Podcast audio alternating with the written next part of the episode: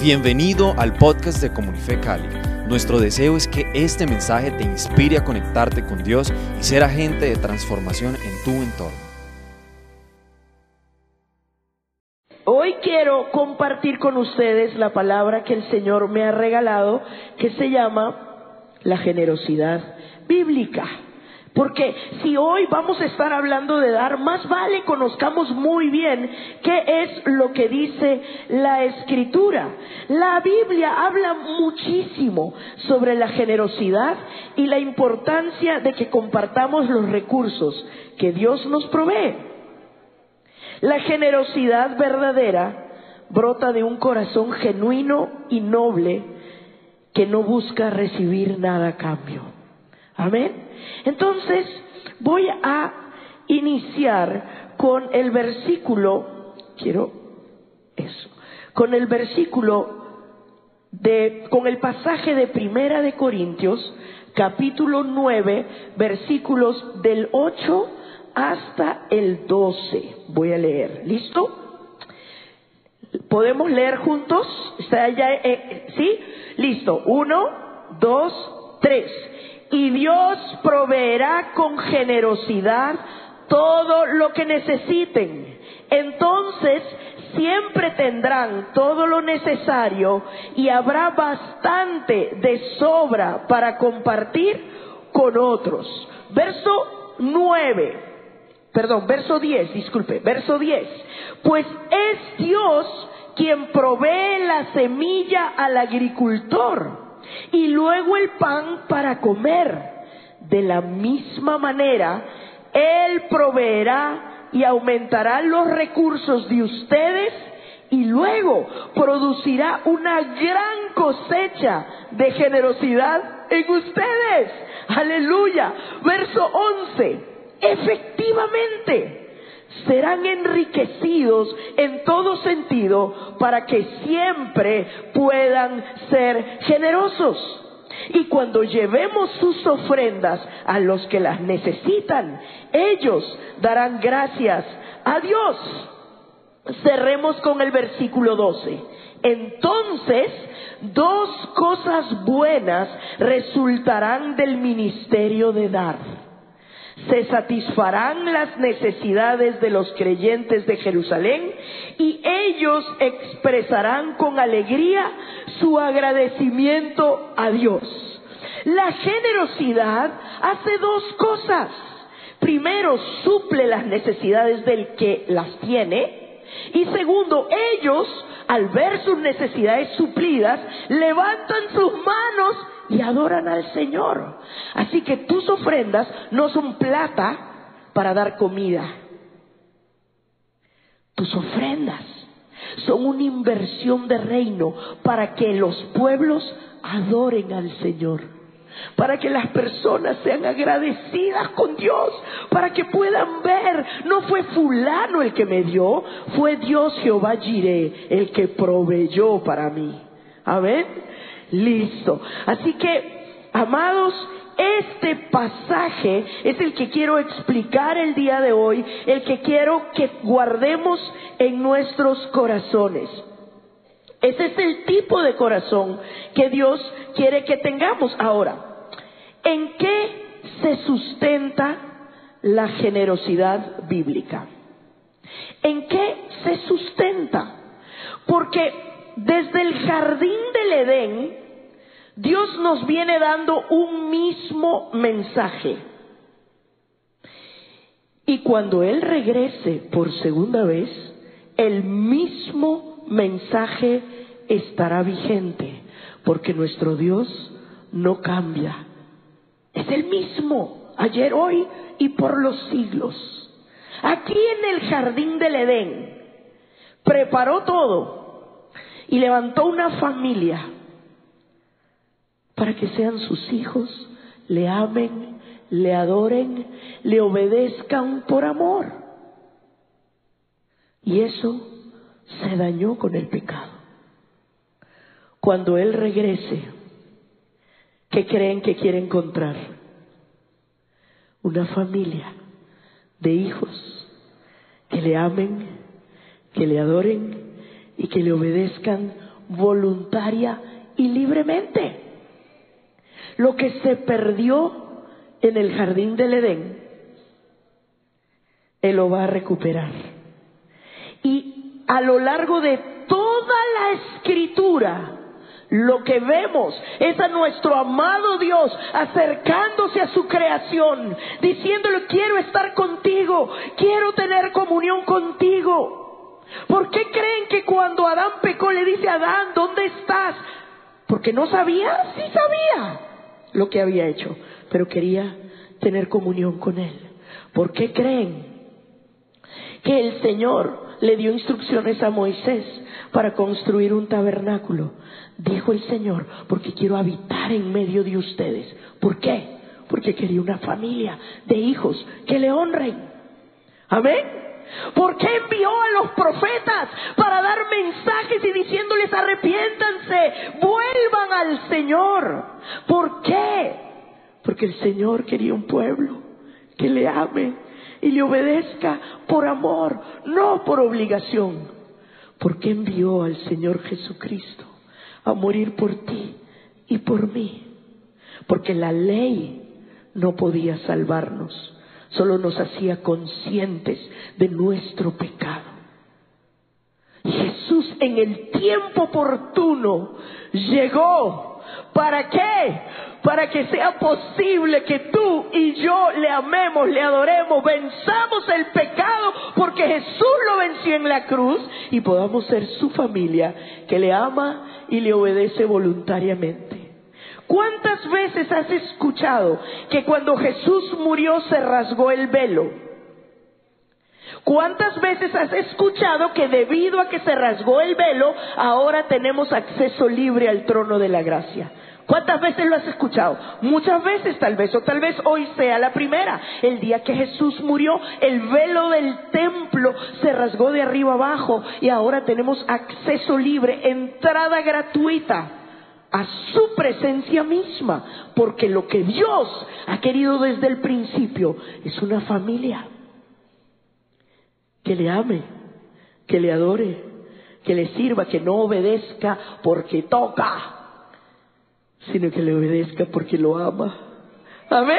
Que le obedezca porque lo ama. Así que en ese contexto, ¿en qué se sustenta la generosidad bíblica? Pues número uno, les voy a dar dos cosas.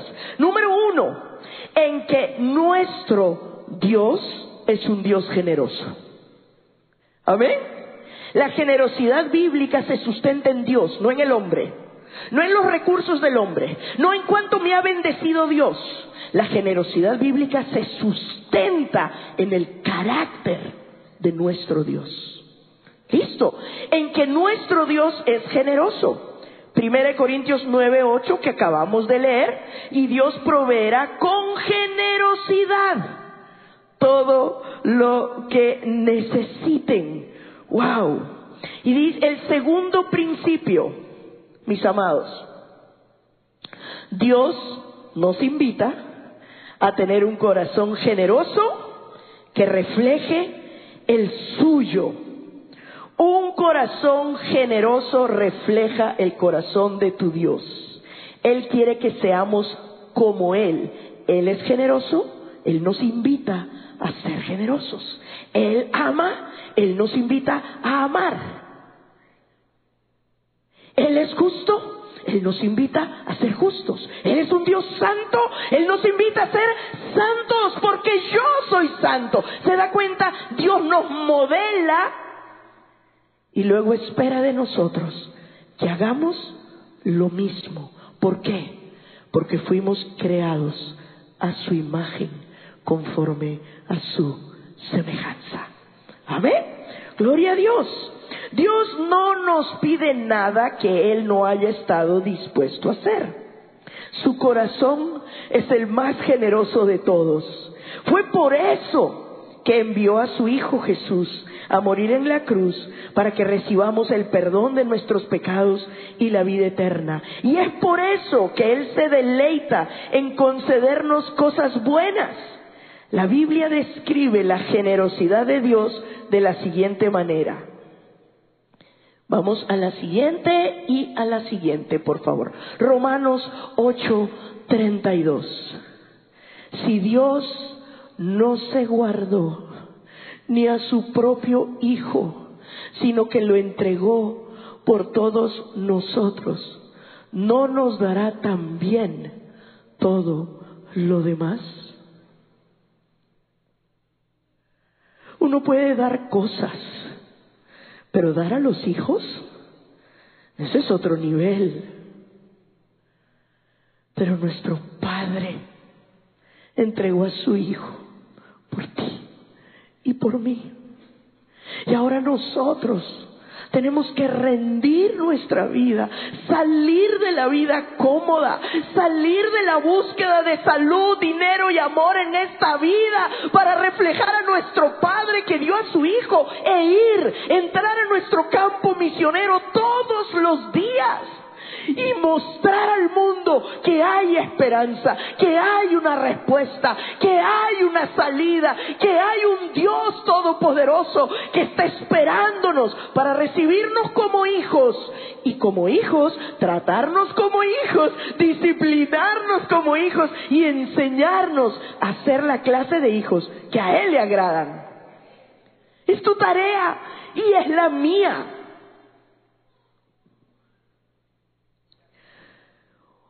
Y quisiera tomarme la libertad de leer un pasaje, porque nuestro Dios es un Dios generoso desde la creación.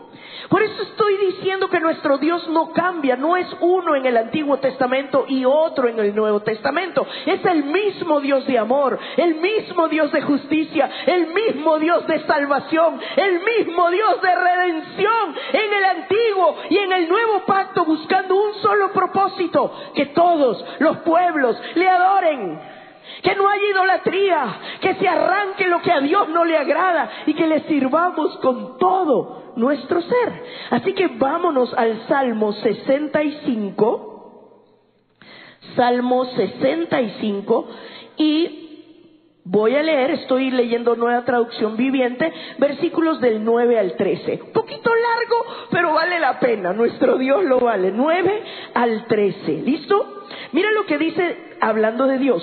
Cuidas la tierra y la riegas, la enriqueces y la haces fértil. El río de Dios tiene agua en abundancia, proporciona una exuberante cosecha de grano, porque así ordenaste que fuera. Con lluvias empapas la tierra arada, disuelves los terrones y nivelas los surcos, ablandas la tierra con aguaceros y bendices sus abundantes cultivos. Versículo 11, coronas el año con una copiosa cosecha, hasta los senderos más pisoteados desbordan de abundancia. 12, las praderas del desierto se convierten en buenos pastizales y las laderas de las colinas florecen de alegría. Los prados se visten con rebaños de ovejas y los valles están alfombrados con grano.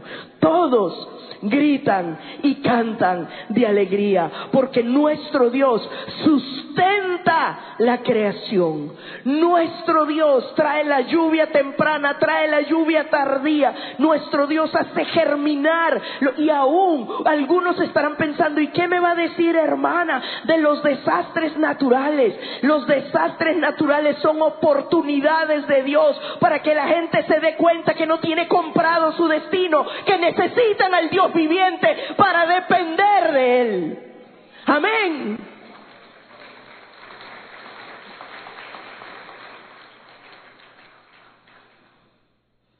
Nuestro Dios, amados, no cambia.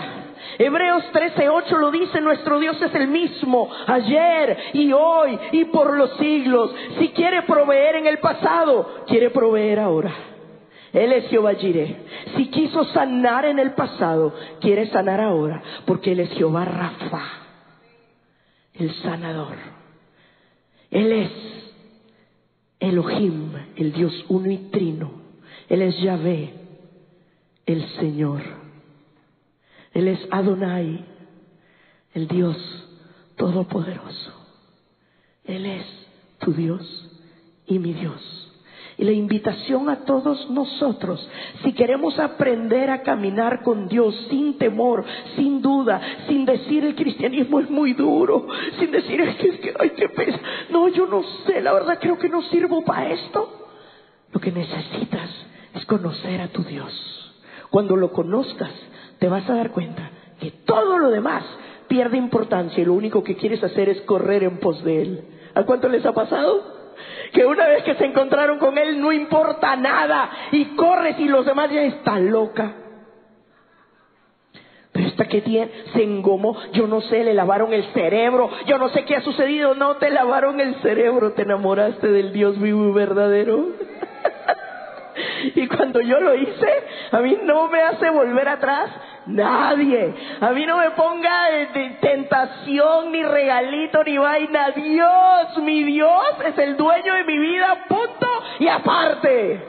Amén. Y podemos servirle con alegría todos los días.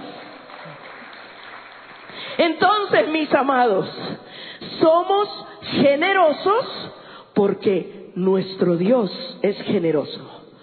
Somos generosos. ¿Podemos decirlo? Uno, dos, tres. Somos generosos porque nuestro Dios es generoso.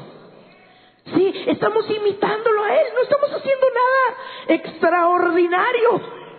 Algunas personas dicen, tras de que llevo mi ofrenda y la verdad no he recibido una nota de agradecimiento. Eh,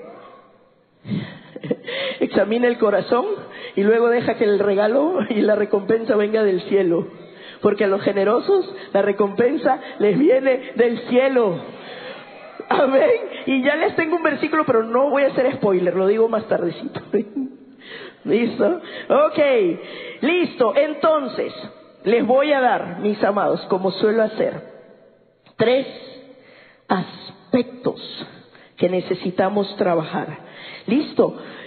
Podemos pensar que eh, lo que tenemos es porque nos esforzamos y trabajamos mucho, porque cuidamos bien de nuestra salud, porque supimos escoger a nuestro cónyuge. Por más que intentemos buscar una explicación, tendremos que reconocer que Dios es el origen de todo lo bueno que tenemos. Toda buena dádiva y todo don perfecto desciende de lo alto, del Padre de las Luces, en el cual no hay mudanza ni sombra de variación. Todo lo bueno que tenemos ¿Listo? Muy bien, tres cosas que podemos saber de la generosidad bíblica. ¿Listo? La primera, tres aspectos. Ahí está, muy bien, gracias. La primera, Dios es generoso con todos, lo merezcan o no. Nosotros los justicieros quisiéramos que Dios le dé al que es buena gente, al que se porta bien, y al que se porta mal. Y cuando a alguien le pasa algo malo, decimos, ah, seguramente andaba en pecado. Cuide la lengua porque eso no proviene de Dios. ¿Oyó? Huya de esa clase de pensamientos. Porque esos juicios no provienen del Señor. Nuestro Dios es un Dios generoso que hace salir el sol sobre justos e injustos. Nuestro Dios es generoso con todos, lo merezcan o no. Y sabe, si nosotros no entendemos este principio de la generosidad, vamos a ser selectivos para predicar el Evangelio. Le vamos a predicar a la, a la, vecina que creemos que, que va a captar el Evangelio y va a ser buena gente, porque ella es buenita, lo único que le falta es Jesús. Seguramente lo único que le falta es Jesús. Pero ojalá busques al más lacra, perdónenme la expresión. Ojalá busques al más difícil. Ojalá busques porque el Señor vino por los enfermos, no por los sanos. Porque el Señor Jesucristo vino por el que estaba en el fondo del abismo. Como estabas tú, como estaba yo. No vamos a ser selectivos porque eh, nuestro Dios es generoso con todos, lo merezcan o no. Y Jesús vino a morir por todos. Ahora hay que llevarlos a que acepten eso. Pero eso es para todo aquel que cree, no para algunos. No para los que a ti te parezca que califican para la salvación. No para los que a ti te parezca que califican para andar en la iglesia. Es para todos. Porque nuestro Dios generoso lo es con todos, lo merezcan o no. Mateo 5:45, Él hace que salga el sol sobre malos y buenos y que llueva sobre justos e injustos, ¿verdad? Y vamos a leer, vamos a leer todo el pasaje la bondad y la generosidad de Dios no están dirigidas única y exclusivamente a los que son buenos y siguen sus caminos. Dios es generoso y extiende sus bondades a todos, buenos o malos, justos o injustos. Él murió en la cruz por toda la humanidad para darnos la oportunidad de aceptar su regalo de ser salvos. Entonces vamos a Mateo 5, por favor. Evangelio según Mateo capítulo 5. Mateo es el primero, ¿listo? Mateo 5, versículos 43 al 45. Está dentro de lo que acabo de leer del 45b, pero lo voy a leer todo. Han oído la ley que dice, ama a tu prójimo y odia a tu enemigo. Está hablando Jesús. Pero yo digo, ama a tus enemigos. Ora por los que te persiguen. De esa manera estarás actuando como verdadero hijo de tu Padre que está en el cielo, pues Él da la luz de su sol tanto a los malos como a los buenos y envía la lluvia sobre los justos y sobre los injustos por igual. Tú y yo tenemos que ser una generación contracultura una generación que va en contra de lo que normalmente hace, la gente. El que me hace algo, lo perdono, pero hasta ahí. Nunca más. Creen que han hecho mucho porque dijeron que lo perdonan. Amados, amemos como Cristo amó. Padre,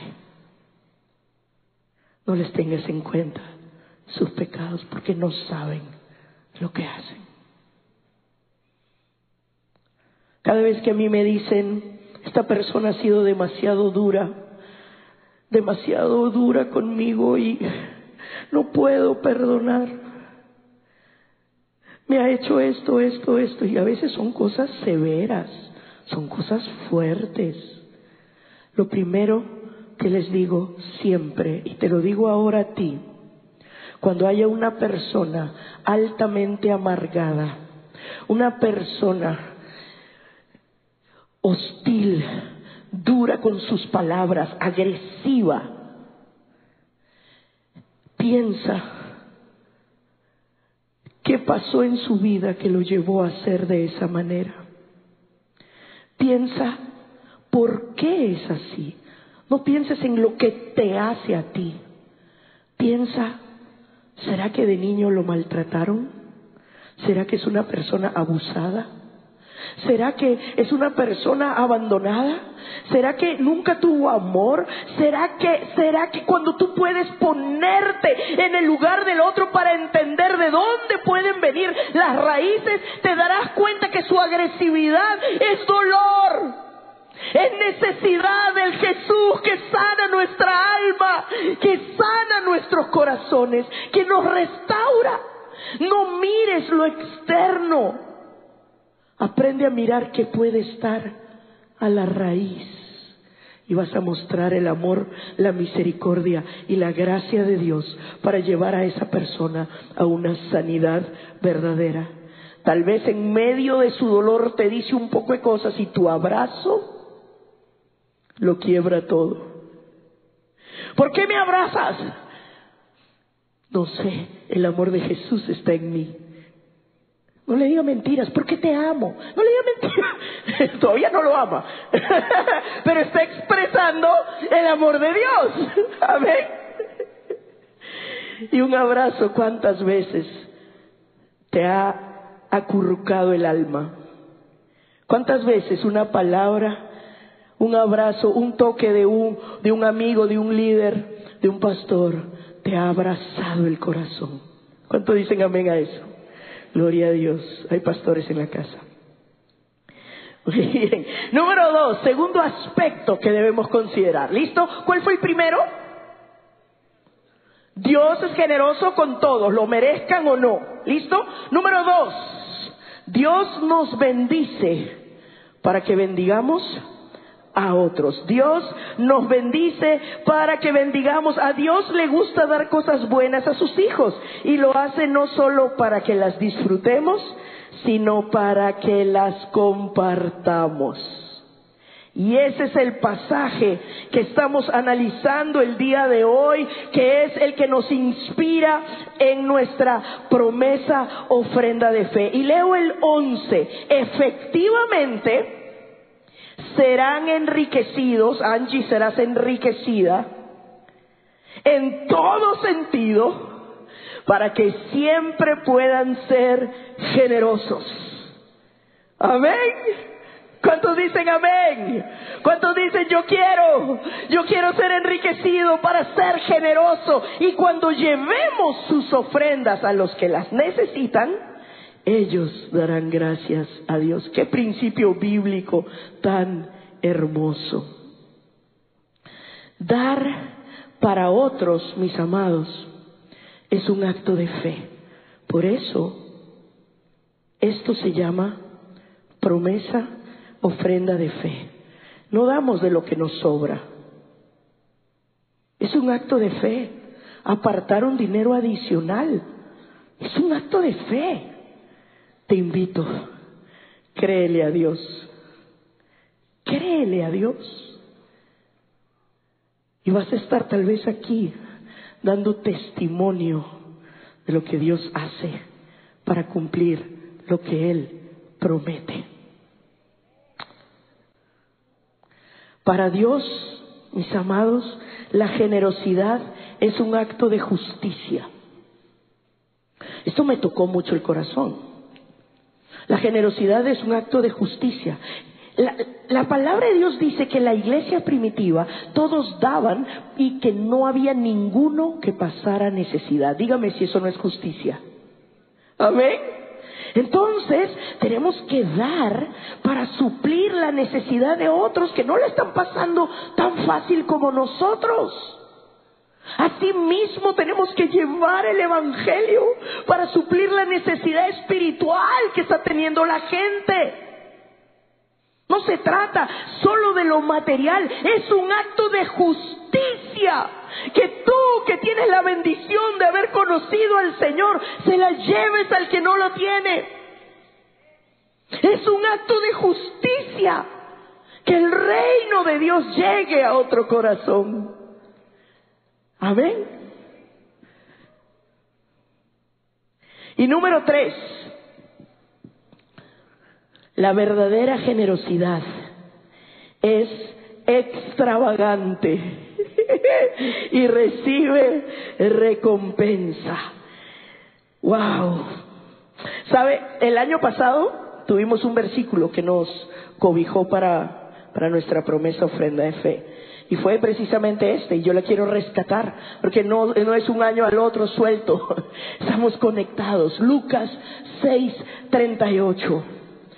Mire, este Dios extravagante que nos ha dado en abundancia nos invita, den y recibirán. Lo que den a otros les será devuelto por completo, apretado, sacudido, para que haya lugar para más, desbordante y derramado sobre el regazo. La cantidad que den determinará la cantidad que recibirán a cambio. Y quiero ser clara en algo. Cuando damos en lo material, no demos para recibir en lo material. Cuando demos en lo material, digámosle, Señor, estoy participando de tu generosidad y Señor, dame conforme a lo que tú sabes que es mi necesidad. Y algunas veces la necesidad será material, pero otras veces hay necesidades mucho más grandes más fuertes que la material. ¿Cuántos saben que la plata no lo resuelve todo? Gracias, Beatriz. ¿Cuántos saben que el dinero no lo resuelve todo? Aquí tenemos un cuerpo médico entre nosotros. Y hay ocasiones que ni contando con la mayor tecnología de punta, ni en la mayor cantidad de dinero, hay cosas que no se resuelven y toca decir, queda en las manos de Dios, ¿sí o no, doctora? Dios tiene la última palabra. Hay ocasiones que el dinero no lo resuelve. Un hogar quebrado, ¿lo resuelve el dinero? ¿Vas a comprar a tu esposo para que se quede? ¿O a tu esposa para que se quede? Hay cosas que el dinero no las puede comprar. Y el Dios generoso está listo para suplir aquello que más necesitas en tu vida. Amén. Porque así es nuestro Dios. Es un Dios integral. Es un Dios integral que está mirando lo que te hace falta, no necesariamente lo que pides. A veces somos como los niños chiquitos que pedimos. Yo me acuerdo, tenía 10 años cuando le dije a mi, a mi mamá y a mi papá, denme el carro que quiero ir a recoger a mi hermana. Si soy chiquita era más. Yo creía que con ponerme dos cojines en la espalda resolvía el problema. Y me dijeron que no rotundamente. ¿Por qué? Porque soy un incapaz de manejar, no era el tiempo para manejar. No era el tiempo. Y este pedacito de gente necio, les voy a contar una intimidad. Un día, yo le pedí a mi papá como gran, déjame sacar el carro del garaje. Ay, papi, déjame sacar el carro. Mi papá, yo era tan intensa que mi papá me decía, ya bueno, me enseñó cómo retroceder el carro del garaje y lo sacaba. Lo dejaba prendido y ya llegaba mi mamá, mi papá y se iban en el carro. Así que yo sabía retroceder el carro. Y un día, tenía 10 años de edad, con cojines en la espalda. Retrocedí el carro un Dodge Coronet. No sé cuántos han vivido suficiente para saber lo que es un Dodge Coronet, pero era un carro de esos grandísimos, un Dodge Coronet. Lo saqué del garaje y decidí que quería irme a pasear a la playa. Mi casa quedaba a tres cuadras de la playa. Así que me fui en el carro robado, no éramos cristianos por si acaso, advierto, me fui en el carro robado en reversa hasta la playa. Y cuando llegué al malecón de la playa, paré así, casi igualito. Sí, fue una parada más o menos así. Paré y dije, ¡ay, ay, ay! ¿Y ahora cómo voy para adelante? porque yo solo sabía ir para atrás. No sabía manejar para adelante, así que pues me acordaba lo que mi papá me había dicho y puse, estos eran de acá, puse primera y me fui así. Y cuando llegué a la casa me dieron una pela para que aprenda. Entonces, ¿por qué me dieron una pela? ¿Porque no me amaban? No, porque me amaban porque me amaban, porque era el tiempo para que Dios, mi papá, me dijera no. Y si yo insistía, me podía hacer daño y me tenían que disciplinar porque no era el tiempo. ¿Están pillando lo que estoy tratando de decir? Porque muchas veces Dios no te va a dar lo que pides y tú, creo que no hay Dios, porque ya llevo tres meses orando, o a veces tres semanas, ¿no? Orando y no me da lo que le he pedido.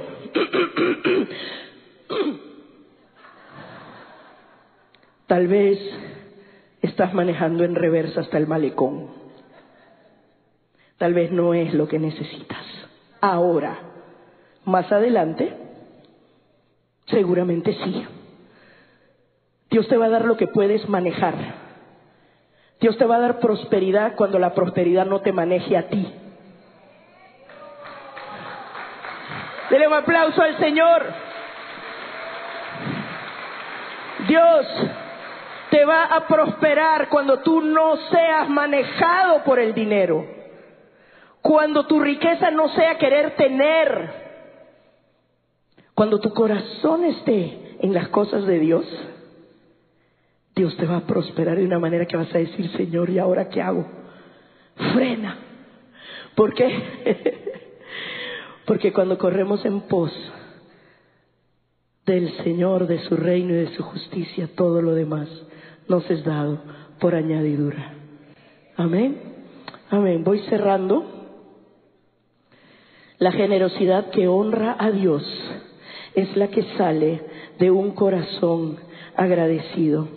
Nuestra amada apóstol Marcela ha venido hablándonos de la generosidad, ha venido hablándonos del, del agradecimiento, perdón, del corazón agradecido.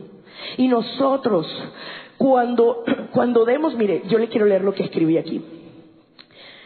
Si damos de forma controlada y un poco a regañadientes, entonces debemos evaluar por qué estamos dando. La generosidad que sale de un corazón agradecido a Dios es una que casi, casi no se puede controlar. Tienes que dar. Compartimos nuestro tiempo, nuestros talentos o dones, nuestros recursos económicos con los demás, seguros de que siempre habrá suficiente. Damos con mano abierta porque Dios nos bendice así. Su mano nunca se cierra.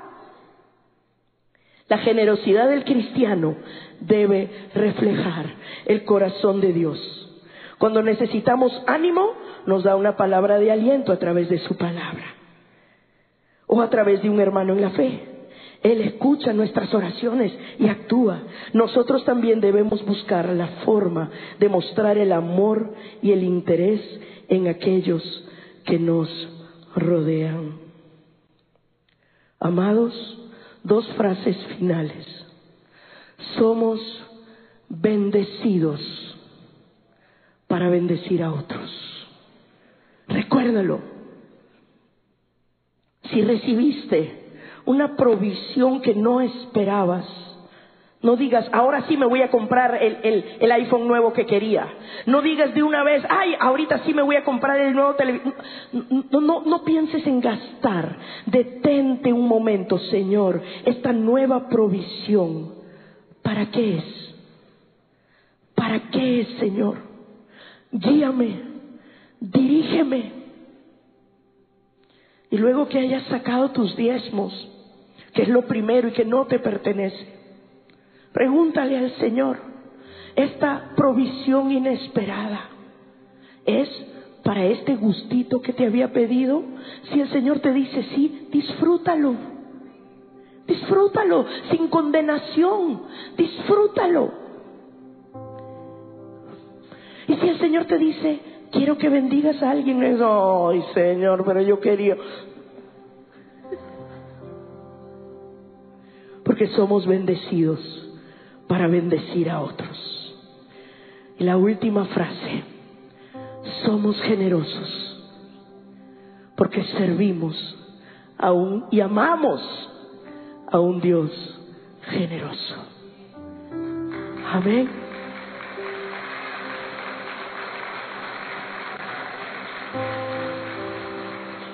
Amado hermano, ponte de pie, por favor. Vamos a orar.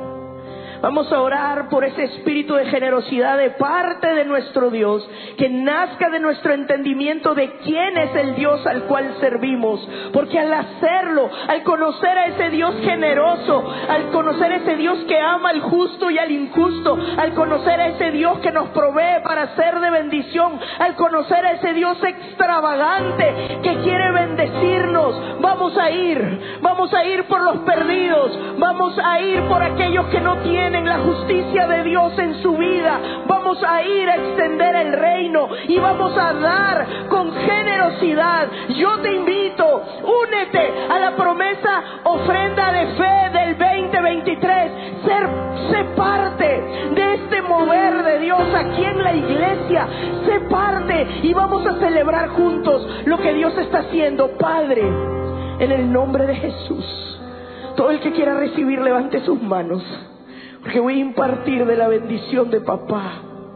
Padre, conoces a cada uno de los que está aquí, con sus dudas, con sus preocupaciones, con sus incógnitas, con ¿será esto el mensaje verdadero de Dios? En el poderoso nombre de Jesús, yo te digo sí. Hoy se ha hablado únicamente la palabra de Dios recibe una unción de generosidad. Porque sabes, la unción de generosidad te va a hacer también una persona ordenada en tus finanzas. La unción de generosidad te va a hacer frenar y preguntarle a Dios, Padre, te pido que se detengan y oren antes de gastar. Y van a organizar sus finanzas. Y eso va a ser bueno para tu casa. No van a gastar más de lo que tienen. Va a ser bueno para tu casa.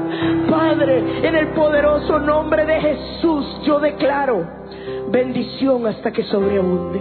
Abre las ventanas de los cielos sobre esta casa generosa, Señor. Abre las ventanas de los cielos, que descienda la unción, Señor, de bendición sobre cada familia que se resuelvan problemas de deudas con responsabilidad, que se resuelvan problemas conyugales como tú sabes hacerlo, que se resuelvan problemas de padres e hijos, porque tú, Señor, eres el Dios de amor que trae restauración a la familia. Sea tu voluntad hecha en cada casa de comunidad cristiana de fe, en el precioso y poderoso nombre de Jesús.